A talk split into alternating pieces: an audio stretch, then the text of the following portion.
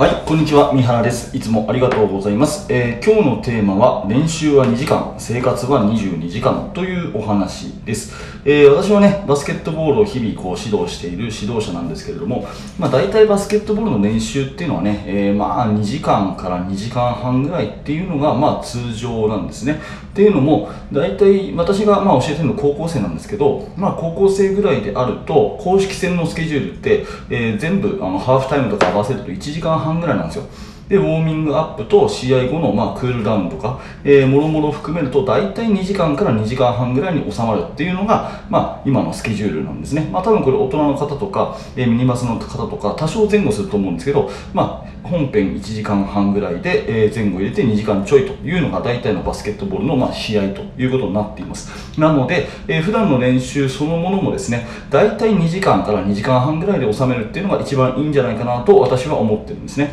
うん、で、まあ、分かりやすく今回ね、えバスケの練習は2時間というふうにしたとしましょう。そうすると、1日24時間なんで、え、まあ、残りは22時間ありますよね。まあ、睡眠に7、8時間、で、それ以外に学校行ってる時間が7、8時間で、え、自分の時間がが5、6時間というような感じに、まあ、なるかなと思うんですが、えー、大体その22時間とに、えー、練習してる2時間っていうくっきり、えー大雑把にこう分けることができます。で、これどっちが大事かっていうとですね、えー、まあ言うまでもなく22時間の方が時間長いわけですね。なので自分自身を、え、作るというか、その引っ張られる影響力としては、当然22時間の方が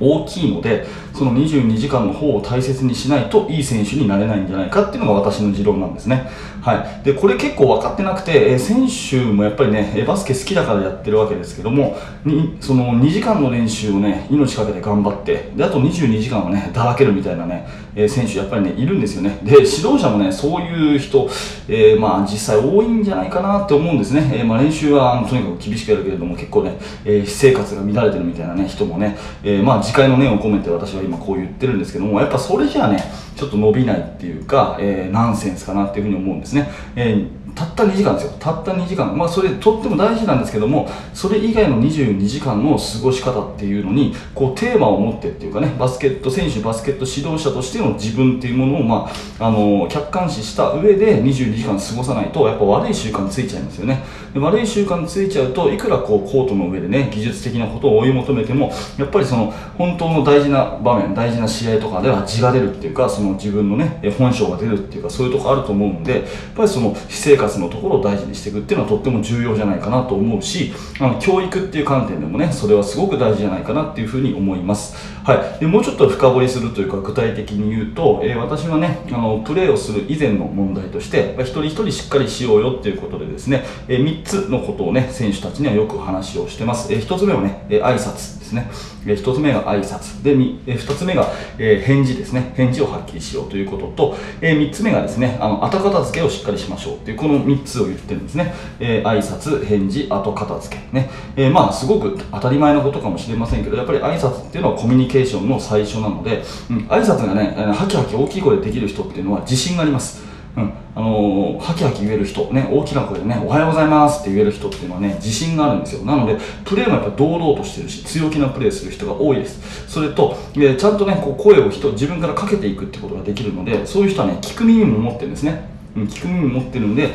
チームメイトとか指導者とのコミュニケーションもねうまくいく。ねね挨拶一つでね私はそのぐらいのことがねこう読めるんじゃないかなって思ってるんでやっぱり挨拶は大事だよ。あのお互いにどういうね挨拶から始まったらあの気持ちいい一日になるかねなんていう話はよく生徒たちにしています。はい、それからあと返事ですね、えっと、はい、いいえ、はい、いいえを言える人、これはね、やっぱり、ね、普段から考えて行動している人というふうに私は言えると思うんですね。うん、あの何でもかんでも機械的にね、はい、はいって言うんじゃなくて、え時にはね、いいえもちゃんと言えるね、私はそう思うんですけども、え先生どうですかっていうような、まあ、関係ができたり、そういうことが言える選手になるっていうのはね、すごく大事なことですよね。うん、あの例えばコーチがね、え今は右にドリブル行けっていうふうに言って、って左に行ったとするじゃないですか、うん、そうするとね、えー、浅い関係だとねなんでお前右に行かなかったんだ？俺が右って言ってんだから行けよって言って、えー、選手もとりあえず「はい」って言って聞き流して言われた通りやるみたいな。これね浅い関係だと思うんですけど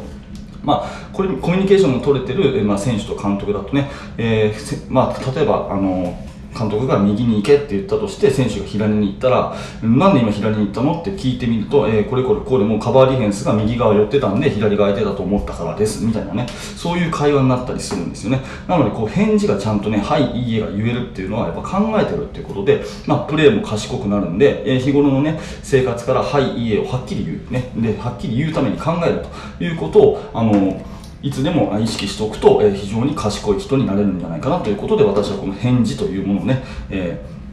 大切にしています。まあ、そもそも返事がハキハキ来るっていう気持ちいいじゃないですか、人間関係で。ね、ムスッとしてるとか無言っていう人は、まあ、なんか、なんていうか、恐怖でしかないですよね。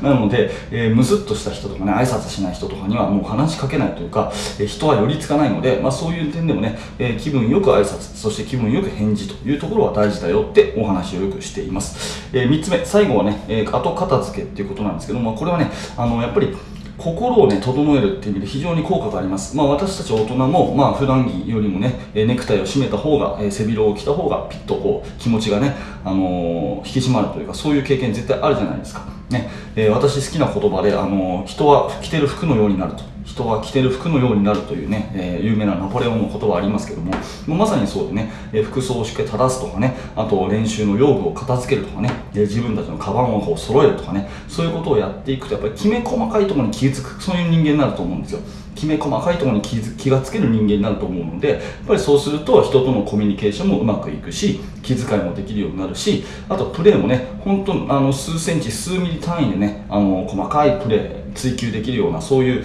丁寧なプレーをする選手になると思うのでそういう、ま、コートの外と中とのリンクってことを考えてやっぱ後片付けとかねそういった、え、細かいこだわりこれ大事だぞっていうことはよく言っています、まあ、という私もですねやっぱり人間なのでやっぱりあの常に気をつけていかないとね、えー、挨拶とか返事とかあの後片付けとかね雑になりがちなんで 生徒たちとねいつもこうかあの確認をしながら、ま、やっていくというようなことで、まあ、次回の念を込めて今日はね、えー、一本このお話をさせていただきました、えー、もし何らかあなたのお役に立てば嬉しく思います。はい、えー、最後までありがとうございました。えー、このチャンネルバスケの大学ではね、えー、こんな形でバスケットボールのお役に立てるような何か、えー、お役に立つような話をしています。もしよかったら、えー、また次回も聞いてください。えー、質問等あれば、えー、コメント欄にて受け付けています。また、えー、YouTube の方も、えー、心を込めて作っていますので、もしよかったら遊びに来てください。